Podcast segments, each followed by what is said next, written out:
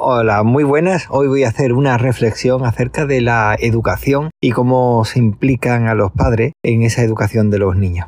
Ahora comienza una nueva página del diario de Argifonte, el diario personal de Víctor Gabriel.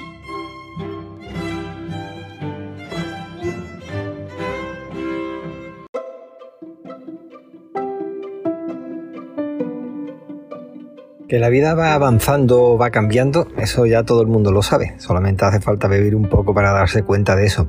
Y que antiguamente lo que era la educación del niño era raro ver a los padres que se implicaran en la educación de los hijos demasiado. Simplemente se preocupaban de que tuvieran lo que necesitaban, se preocuparan de que tuvieran todo lo necesario para ir a clase, que tuvieran los libros, que tuvieran las cosas y el que pudiera también. Y con el tiempo he ido viendo cómo podía decir cada 10 años he ido viendo cómo familias han ido, y hablo de cuando yo era pequeño, y cada 10 años más o menos era como ver un pequeño saltito. Y veía cómo se iban implicando los padres un poco más. Hasta que llegado el punto es que como no se impliquen los padres completamente en los estudios de los niños, la cosa se complica bastante porque es continuo. Se le pide, o al menos estoy viendo yo que se le pide muchísimas cosas a los niños, no solamente a los niños, sino a los padres también. La cuestión es que hay muchos padres que cuando mi niña tenía 6, 7 años, ahora tiene 13 añitos recién cumplido, ya había muchísimos padres y madres que se enfadaban o se molestaban con los profesores, con el sistema educativo. Evidentemente, como todas las cosas, la gente se queja, pero no se queja donde tiene que quejarse, sino que se queja entre unos y otros. Una forma que si tú te quejas de esa forma poco va a servir o poco vas a mejorar porque resulta que no llega a donde tiene que llegar. Y cuando llega a donde tiene que llegar, normalmente suele eh, ocurrir de una forma poco agradable y poco productiva y al final la persona que se está quejando y quizás tenga incluso razón, pues termina perdiéndola y se le tacha o se le etiqueta de algo que en un principio, si lo hubiera hecho por los cauces lógicos, pues entonces hubiera servido de algo, pero estamos acostumbrados a quejarnos simplemente por quejarnos y no actuar. Bueno, la cuestión es que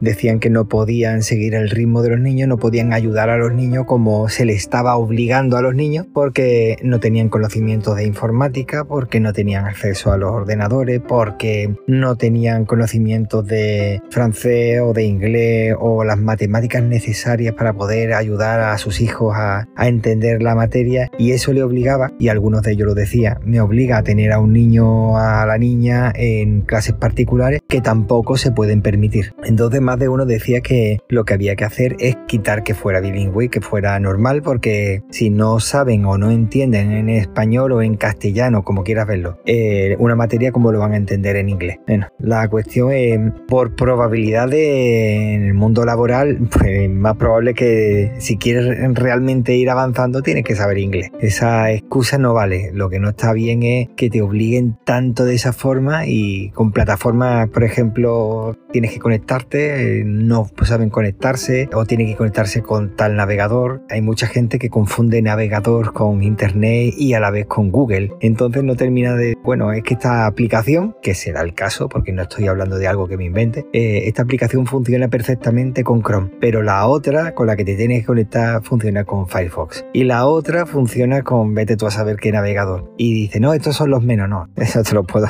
Cada uno tiene una dirección, hace falta contraseñas para cada una de las cosas y si no es una persona ordenada o no es una familia ordenada, pues surgen los problemas. Después están las aplicaciones que quizás las aplicaciones tampoco son las mejores, porque con iPassen, que es la aplicación que se utiliza aquí en Andalucía para poder conectarse los niños con los profesores y las materias, y los padres también, porque antes también estaba el portal Seneca y ahora lo han unificado y al fin y al cabo te meten en un sitio o en otro y en teoría recibes la misma información. Te encuentras con ese problema. Hay personas que no, no le funciona o continuamente tiene que estar activando como ha pasado a mí. En más de una ocasión tengo que ponerle contraseñas nuevas porque simplemente te dice que esa contraseña eh, no es válida.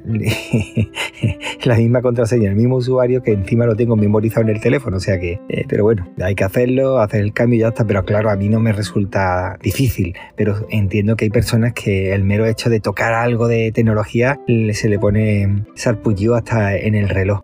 Bueno, la cosa está en que al final veo que había una evolución gradual hacia la exigencia, ya no solamente a los niños, sino a los padres. Y es verdad que hay mucha gente que se queja que la educación actual es muy mala y ya ahí no podría decir, yo he pasado muchos años, han pasado ya 30 años por lo menos desde EGB y yo no recuerdo exactamente todo lo que se dio, por lo que no puedo decir, pues dábamos más o dábamos menos. Quiero pensar que dábamos más materia porque no teníamos que estar dividiéndolo entre español, francés, inglés y yo qué sé. Es cierto que yo vivo aquí en la Costa del Sol y entonces es necesario saber inglés, quieras o no quieras. Pero también es necesario, si te pones a mirar por probabilidades, también es tan probable como saber ruso o saber alemán, porque aquí hay gente de todas partes. Del mismo modo que digo que podría ser el inglés o el alemán o el ruso, también podría ser el francés o el árabe, por la cantidad de personas que hay aquí que hablen esa lengua. Pero yo una de las cosas que me he dado cuenta es que igual que se enseña castellano, quizás conceptos básicos o nociones básicas de otras lenguas nacionales no estaría mal. Vasco, el catalán, el gallego no estaría mal. Y nociones de el habla andaluza y de otros lugares de España, porque de esa forma también evitaríamos el, como he visto a más de uno, sentir vergüenza de su acento o de su forma de hablar. Eso me molesta muchísimo porque yo tengo mi forma de hablar y no tengo por qué sentirme avergonzado, pero tampoco que utilicen ese sentimiento de vergüenza que tienen muchos para ridiculizarlo desde otros puntos. Si cada uno conoce la forma de hablar de uno y de otro y muchas veces esa forma de hablar alude a palabras cultas, palabras del latín antiguo que ahora mismo no están en uso, pues quizá ridiculizaríamos menos a los demás, me parece a mí.